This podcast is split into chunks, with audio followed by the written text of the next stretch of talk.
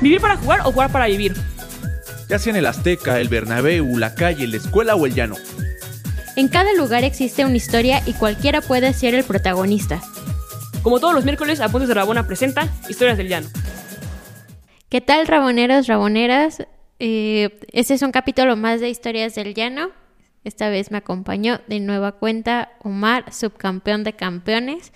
Un mote que a pesar de que ya inició un nuevo torneo en la Liga MX, en el fútbol mexicano y en la Liga Expansión, de la que él es fiel seguidor, eh, no se le va a quitar. Ya ese apodo lo, lo va a continuar. ¿Qué, ¿Qué tal estás, Omar? Pues es que es vigente, o sea, todos los apodos que tengan sentido con el torneo que acaba de pasar, pues tienen seis meses de vigencia. Por ejemplo, tú, Pumas bicampeón, pues le te duró un año a lo mejor. O... No, me, me sigue durando. Mm, Eso, ya me va a seguir durando nada más medio año. A lo mejor el siguiente soy Omar campeón. Está aquí constatado, no lo sé. Yo tengo fe, pero no lo sé.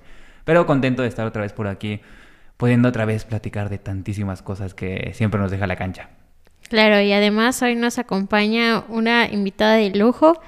Eh, era una persona que habíamos comentado mucho acá en la redacción, ya incluso Omar Edición América, La Pasión del Fútbol, había comentado que, que quién era Ani porque hablábamos demasiado de ella, así que esta vez nos acompaña Ani Cruz. ¿Cómo estás? Súper contenta al fin de conocerles, de estar aquí y de poder platicar del Toluca, como siempre, como todos mis días. Es que es eso, si ustedes la siguen en sus redes sociales, bueno, sobre todo en Twitter, como actualmente pues ya no está haciendo tantos temas, a lo mejor informativos, está dedicándose más a crecer su imagen. Y su imagen últimamente ha sido justo de pues ver temas acerca de los diablos. Y es, en primera, pues raro, porque pues creo que a lo mejor no conocemos a mucha gente que justamente le vaya al Toluca en, en principio. Digo, en su momento creo que fue un equipo de culto, creo que de época, lo, sigue siendo, creo. Pero pues de repente se queda como en su, bueno, el Toluca llegó a la final. Pues los de Toluca saben, ¿no? Y es extraño, ¿no? Porque tiene como ese fenómeno que dejó en su momento legado y que justamente a lo mejor con personas que lo vieron en su momento le siguen yendo justamente porque también el equipo es bueno, eh, hay bastantes cosas que rescatar, el estadio es muy bonito para quien no haya ido, yo por ejemplo no he ido desde el 2011, y ahorita pues, se ve mejor, más bonito y demás. Y pues es un equipo que al final siempre está constante en el fútbol mexicano y es importante resaltar tanto el amor que se le tiene quizás a un equipo así y pues nada, o sea, que ¿qué tantas historias engloba en este sentido Ani con el Toluca? Sí, soy una de las 36 aficionadas del Toluca, entonces siempre es como un placer poder hablar de esto y poder compartirlo. Y también pues en Twitter, ¿no? Como que la gente que me lee pues sabe que de repente sí, cosas felices, pero también les cargo en, en Twitter. Es algo que me caracteriza, ¿no? Claro, y Ani, eh, ¿cómo empezó tu pasión por el Toluca? O sea, comentabas aquí antes de, empezar a grabar que has asistido al estadio desde muy chiquita. ¿Cómo fue, si recuerdas ese, esa primera impresión, en el anterior estadio y cómo pues fue evolucionando?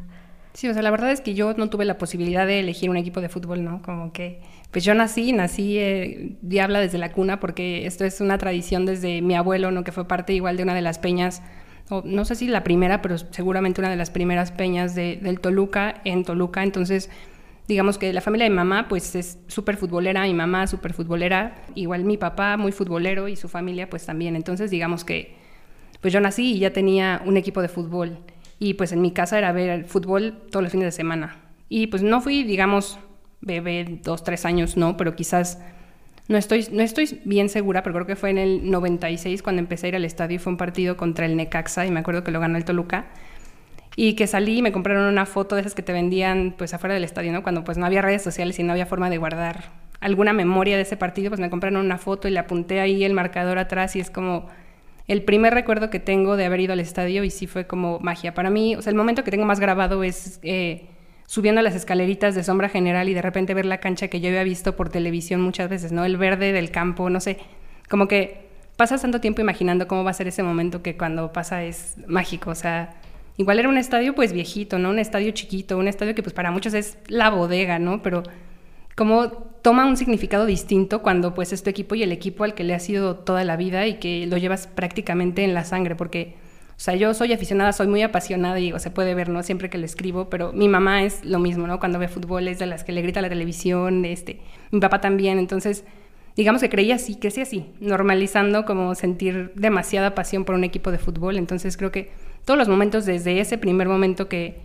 pisé el estadio, cuando me compraron mi primera camiseta, eh, son cosas que, que llevo siempre. Y sobre todo cuando el equipo se está jugando cosas importantes, pues para mí es algo que implica mucho más allá de, de la cancha y de lo que yo puedo sentir a la extensión hacia mi familia, mi familia nuclear y la familia pues extendida y todo lo que he vivido ahí durante tantos años.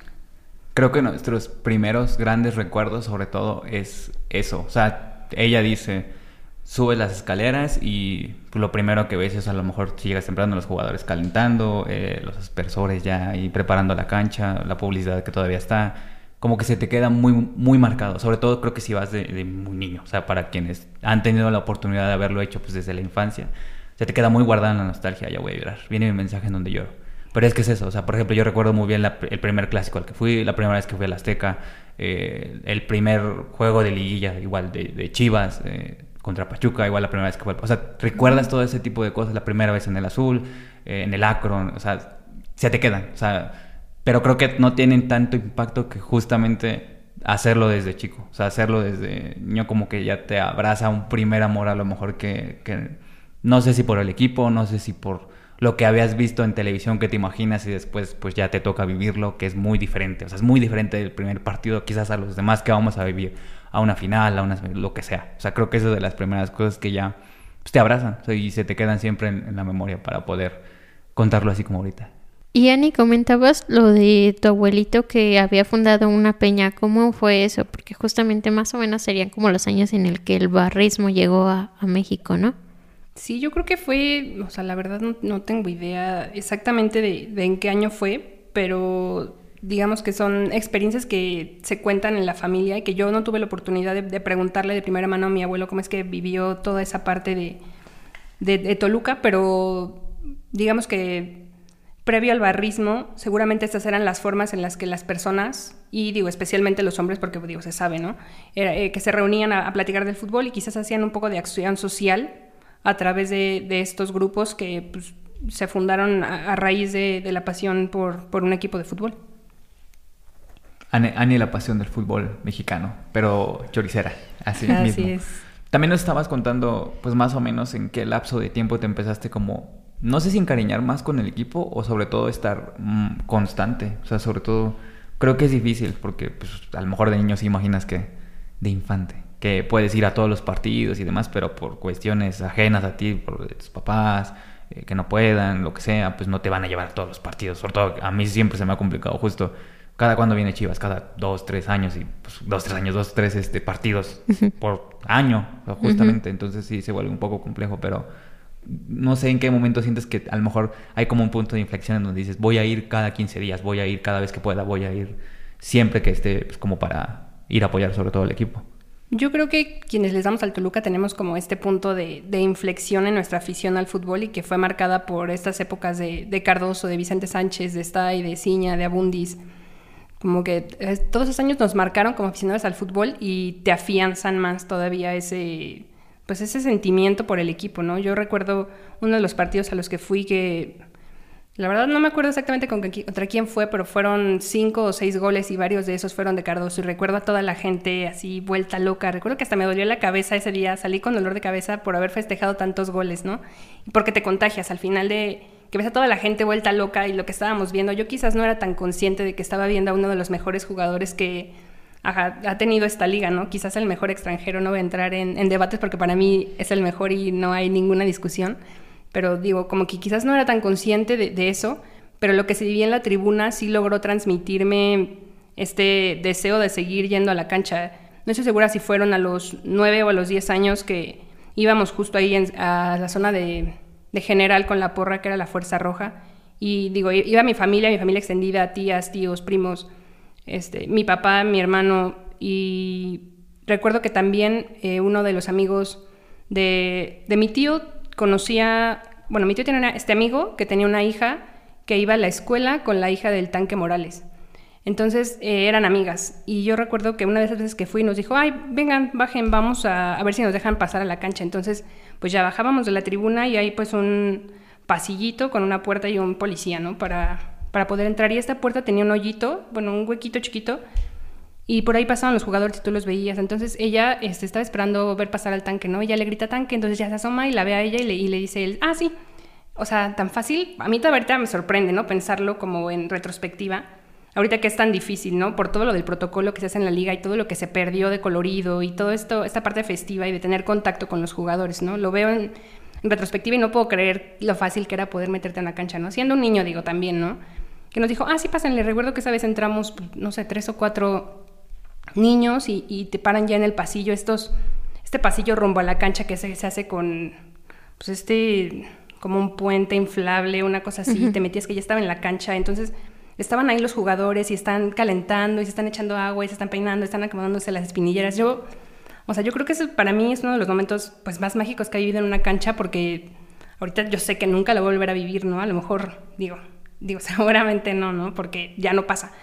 Pero o sea, tener a los jugadores ahí tan cerca y tener la posibilidad de salir a la cancha y recuerdo que salía pues un señor que igual muy icónico vestido de diablito con una bandera y salía corriendo a la cancha y salían los jugadores y salían los hijos de los jugadores.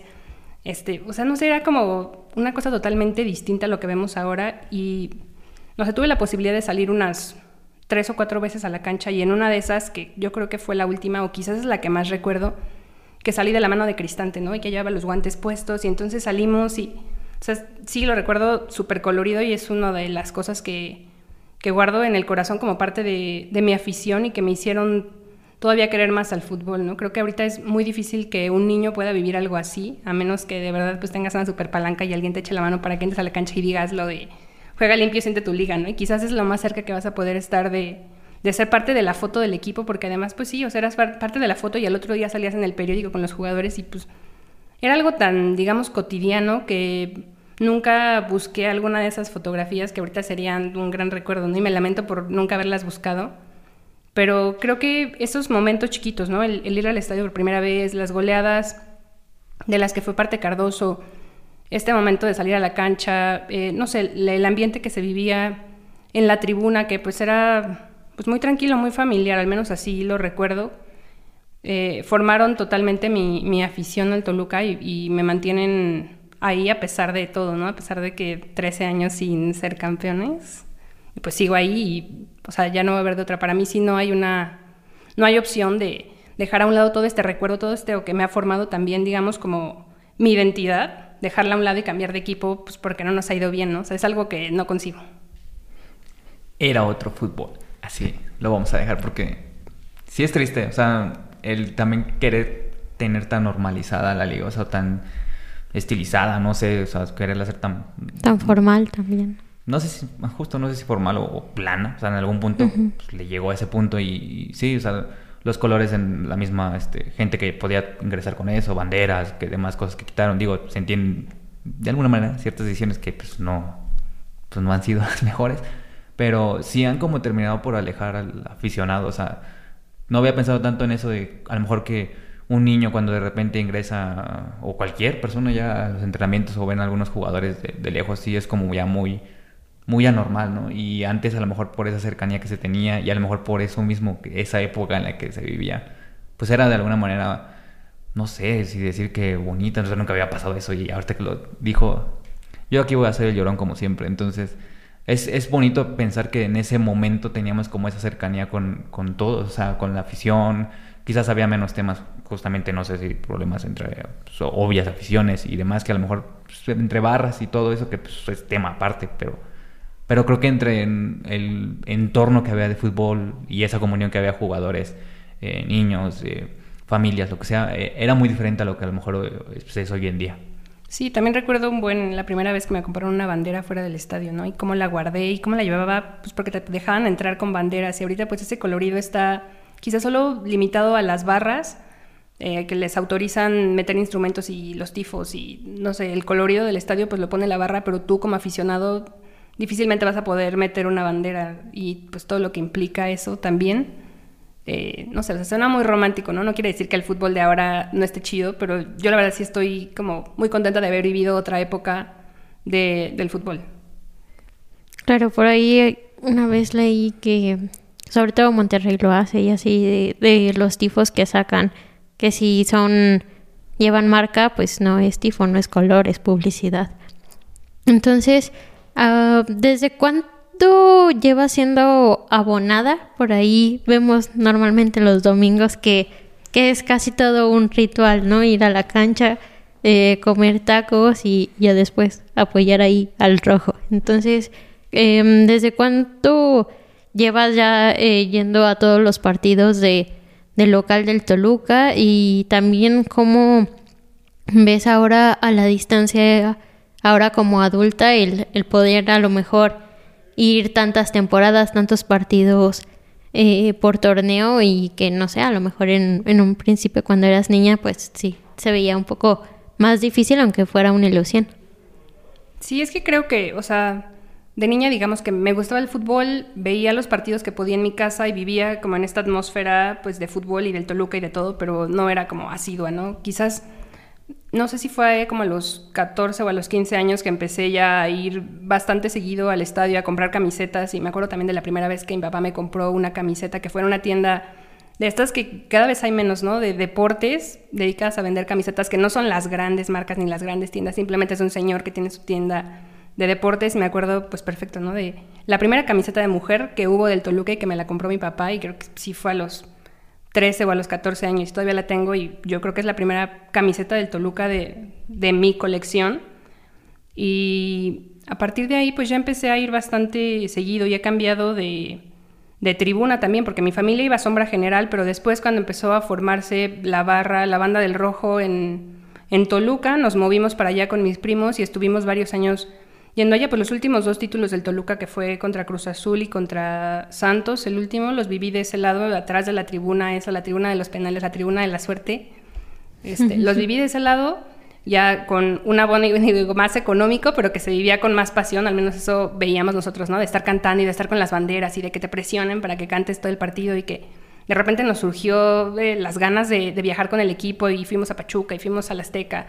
Digo, tampoco viajábamos tan lejos, pero para nosotros viajar con la ir con la barra así era como, wow, súper rebelde y otra experiencia totalmente distinta a haberlo pues sentado desde el lado de general con tu familia, con tus papás y así, a ya empezar a vivirlo de manera independiente del otro lado. Entonces, ya ahorita estoy otra vez del lado de, los señores de sombra general, y ya desde una vista privilegiada en el estadio que pues para mí es la mejor, ¿no? Hasta arriba de general, pues pegada a la pared para que si me paro y estoy nerviosa y todo, nadie me esté sentando, ¿no? Entonces, pues sí, no sé, tiene más de 15 años quizás que, que tengo comprando abono, con algunas, algunas pausas, especialmente en la pandemia que dejé de ir al estadio cuando ya se abrieron de nuevo, pero sí, o sea, creo que siempre está el entusiasmo de, de, volver y para mí sí es todo un ritual, soy una romántica de levantarme temprano y de irme a correr para sacar los nervios, porque, o sea, así jugamos con Juárez, eh, jugamos, no sé, Juárez, mira, perdimos, ¿no?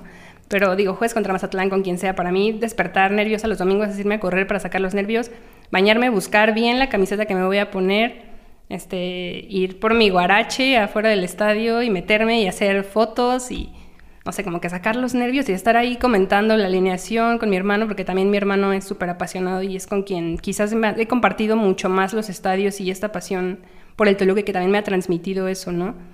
Entonces creo que sí, es todo eso, como todo el ritual de ir al estadio que te asegura también eso el tener abono, ¿no? Y el poder estar, gracias al abono, en las fases, en las fases finales sin batallar ni tener que formarte dos días para comprar un boleto. La otra vez le había comentado en Twitter, no me acuerdo por qué estábamos enojados. No me acuerdo si por un partido del Toluca o algo que habremos visto porque compartimos también eh, su afición del United, que también los diablos de, Inglaterra. Y teníamos como ese punto justo que dice que a lo mejor, sobre todo ustedes, ¿eh? tú, esa señalada, y Omar, este, edición del fútbol, fiesta y demás, eh, del día que cómo me sentía cuando fue lo del clásico, este, previo al primer clásico, creo que el de ida y después pues ya en la vuelta no me vieron porque estaba así. Justo, justo lo que acabo de decir, así estaba, o sea, te da muchos nervios, te da tal cosa. A lo mejor tienes pensado, obviamente por la edad también, qué escenario puede pasar y como que te ayuda como que solventar lo que no esperas, porque al final es esto, o sea, puedes esperar mil cosas y no van a pasar, o sea, es como a lo mejor por, por los temas que luego nos dicen, pero es que ¿por qué dando fútbol si ya no están cosas?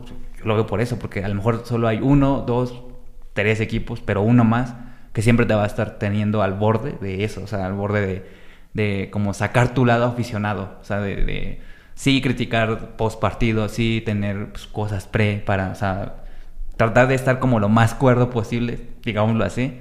Y en el momento en el que ya sabes que escuchas el silbatazo, pues empezar a lo mejor a, a irte, o sea, sobre todo, como que es como Sí, el, el, ritual que dices, que a lo mejor se tiene, yo no lo tengo a lo mejor tan marcado, pero sí entiendo esa parte porque sí soy así. O sea, sí, en el momento en el que una roja está mal marcada, ¿cómo puede ser posible que una roja sea así? ¿Cómo puede? O sea, no te importa nada. O sea, creo que esa es de las cosas que a lo mejor todavía guardamos a pesar de tanto tiempo y a pesar de que tengamos demasiada conciencia como para poder decir, ok, eh, pues bueno, se equivocó el árbitro. No, en ese momento no, no tienes como nada más en mente que sea justamente ganar. O sea, es que es totalmente inesperado, ¿no? O sea, pienso en, en, la última final que jugó el Toluca contra Pachuca, que yo sabía el momento que vivía Pachuca y digo, estoy casada con un Tuzo, entonces eh, para mí también fue como, eh, ha llegado el momento del enfrentamiento que esperamos durante tantos años, porque digo, llevamos 15 años juntos, entonces durante todo ese tiempo nunca, nunca imaginamos que nos iba a tocar enfrentarnos en una final. Nos toca en el mejor momento de Pachuca y quizás en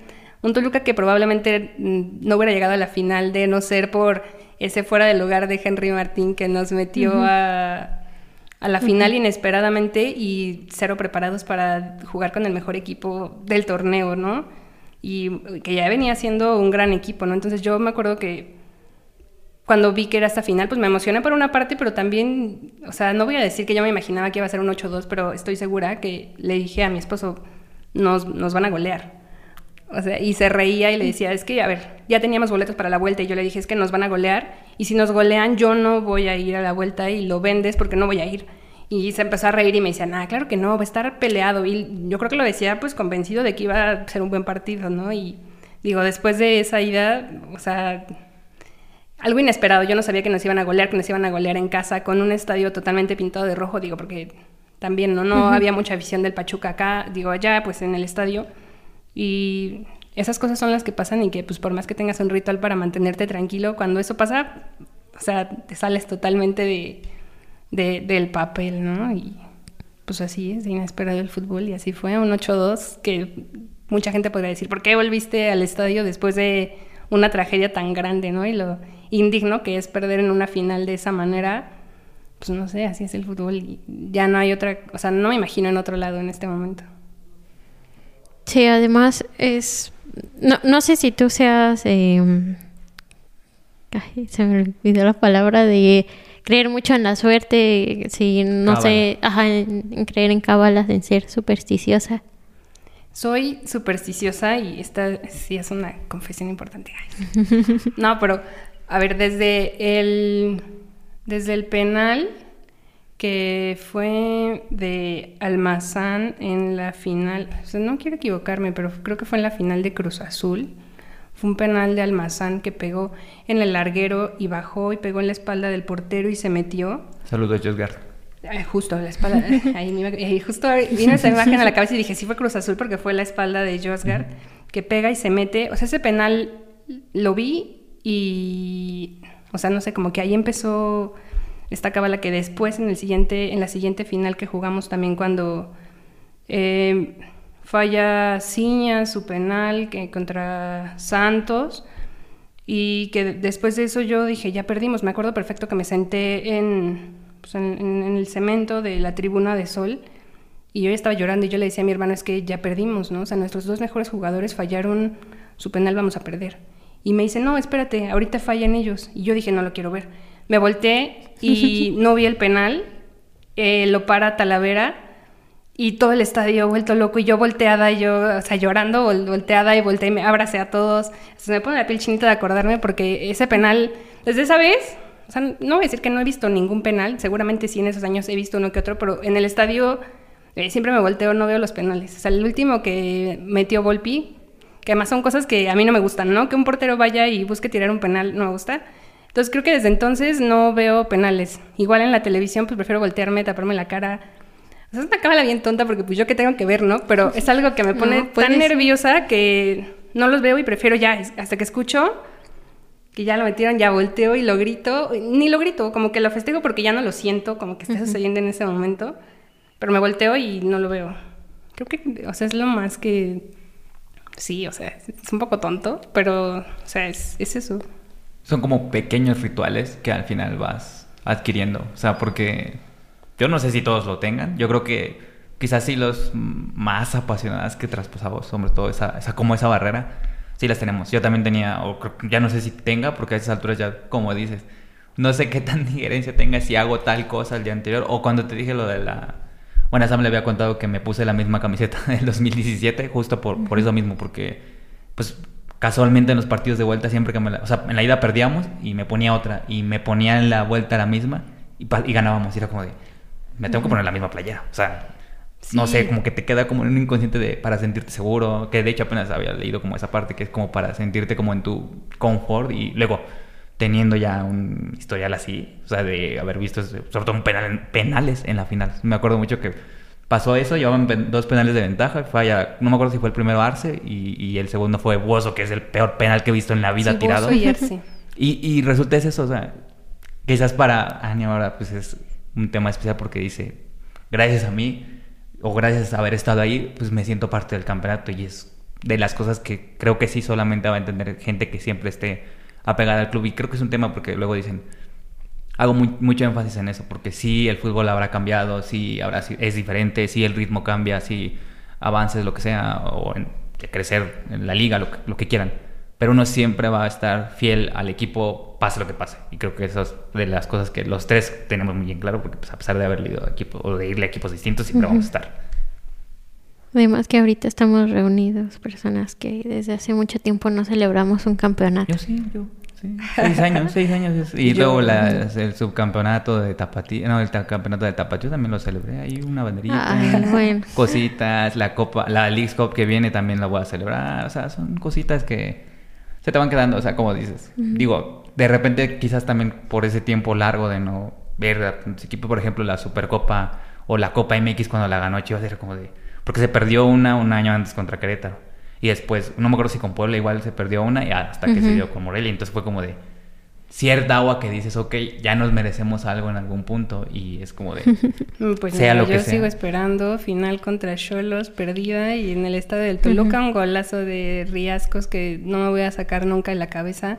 La final perdida con Chivas aquí, de Bofo Bautista, o sea, se escuchan lloros en este momento porque no, o sea, contra Santos. Perdimos una final con Necaxa de Copa MX con un autogolazo de Santi García. El estilo Chore, Chore Mejía un gol que tengo también grabado en la memoria. Esas cosas que dices, ¿por qué no borro esto de la memoria y se llena con algo más feliz? O sea, son, ya nos, o sea, uno pensaría, ya nos toca, pero no nos toca. Pronto, yo creo que sí, pronto va a pasar. Yo creo que sí. Primero Pumas, luego ya Toluca. no es cierto. Pero em, además pasa algo muy curioso de, de esta parte, primero de apoyar equipos que el fútbol mexicano ha cambiado tanto que sí tiene que ver mucho qué tanto le invierten por ahí los equipos em, para realmente construir proyectos que, que su objetivo es ganar, ¿no? O sea, no tanto enamorarse de filosofías a veces em, un poco viejas como Pumas que apenas se está viendo que así ya no jueguen con tantos canteranos de arranque, pues o sea, el punto ya es que la gente ya está cansada, ¿no? O sea, mi, mi papá, mi, mi tío ya son personas de más de 50 años y aún así esta temporada es la primera vez que me dicen es que yo ya no me emociono, o sea, llevo tantos años esperando algo que ya no, o sea, ese 3-2 contra Cholo de la jornada 1, pues, o, sea, me, me, llena, pero ese día, ¿no? O sea, ya como que esa parte racional ya de, yo estoy aquí en un equipo, pero pues también me gusta ganar, ¿no? Y es algo que, Mm, que, quería preguntarte de cómo abrazas esta afición desde eh, tu parte irracional, el recuerdo, la nostalgia, eh, tus recuerdos desde niña, pero también ahora esta parte de, ok, eh, soy abonada, pero pues también, obviamente esto se entiende como, como yo pago para estar ahí, también esta parte de la afición de quiero resultados, de pues quiero ser campeón, ¿no? Que debería ser el objetivo número uno de todos los equipos y no según solo del América, ¿no? Entonces, ¿cómo es, cómo conllevas esta idea?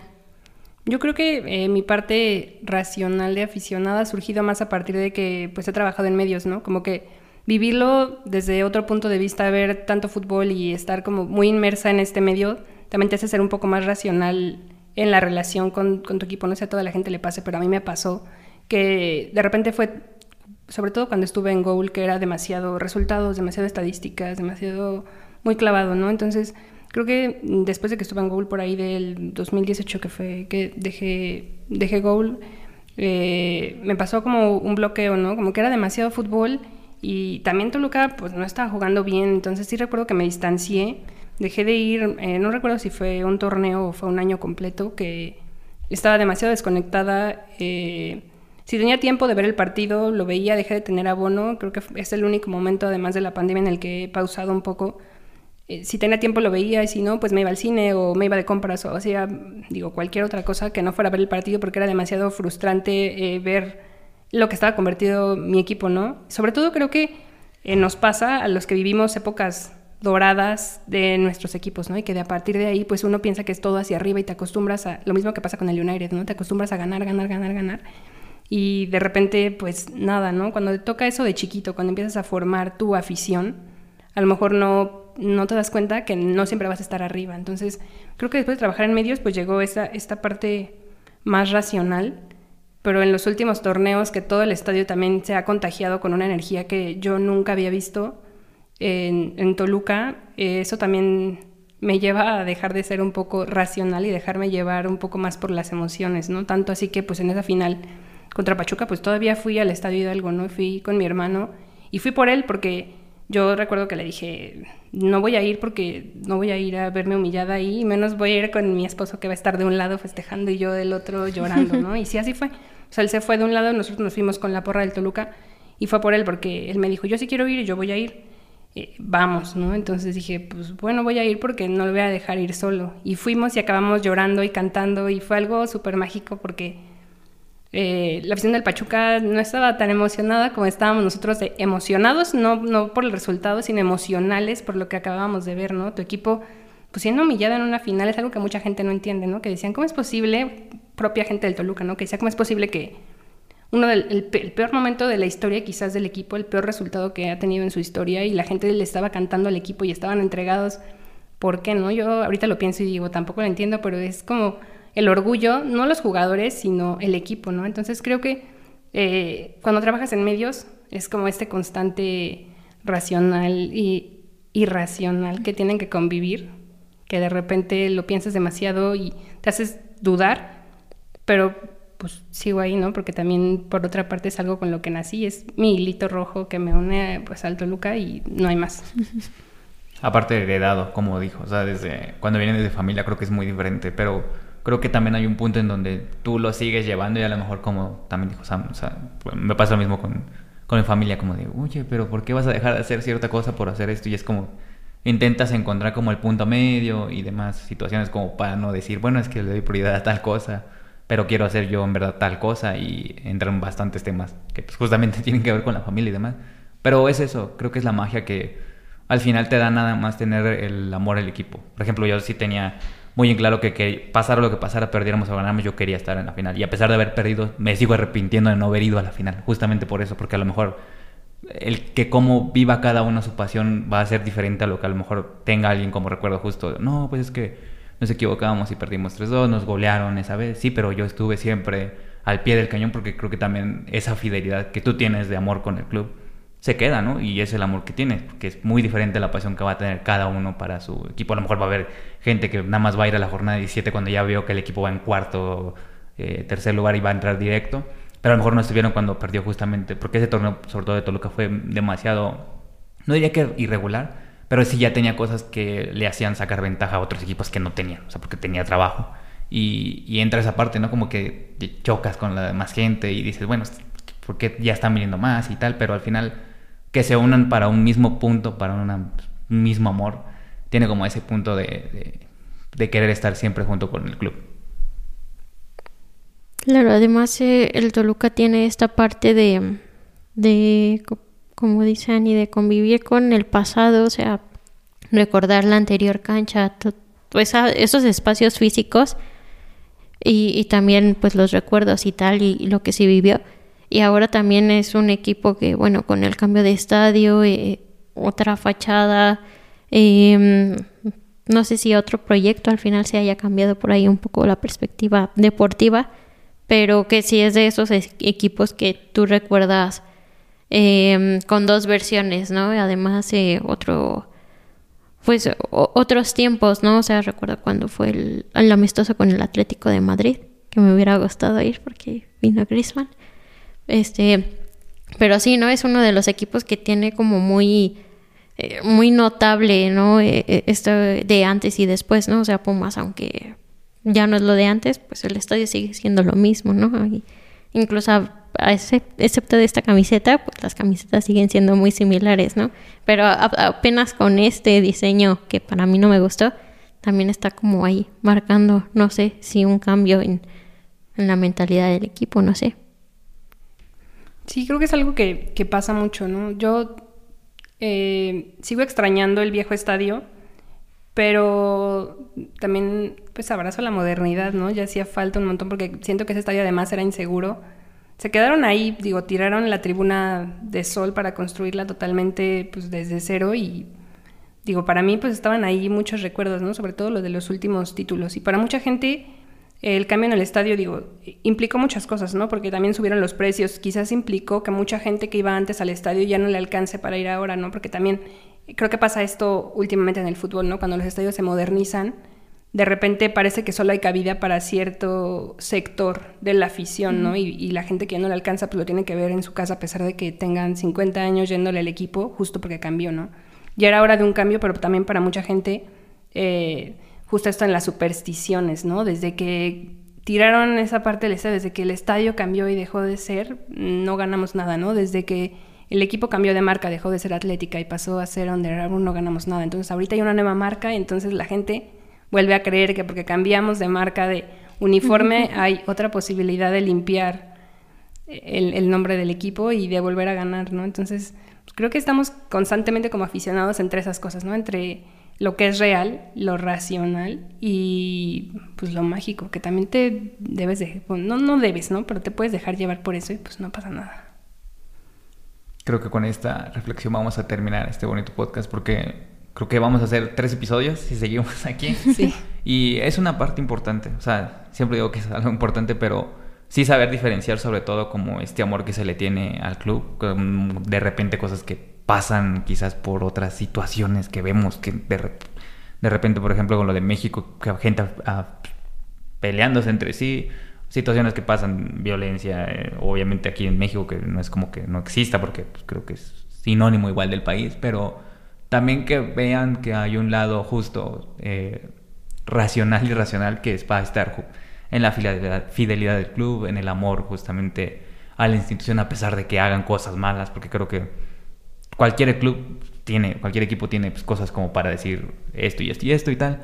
Pero al final, pues esa parte, o sea, si todavía tienen ese amor o no han rescatado quizás ese amor a pesar de que su equipo pues, le esté yendo mal, a pesar de que esté yendo en último lugar o yo qué sé, en algún punto creo que regresa y te reconectas y creo que esas son de las cosas que siempre pues, voy a hacer énfasis para los demás que a lo mejor de repente se alejan y tal, pero pues háganlo, o sea, tengan la oportunidad de volverlo a hacer y creo que ese creo que es uno de los amores que siempre te van a quedar pase lo que pase, o al menos en mi perspectiva.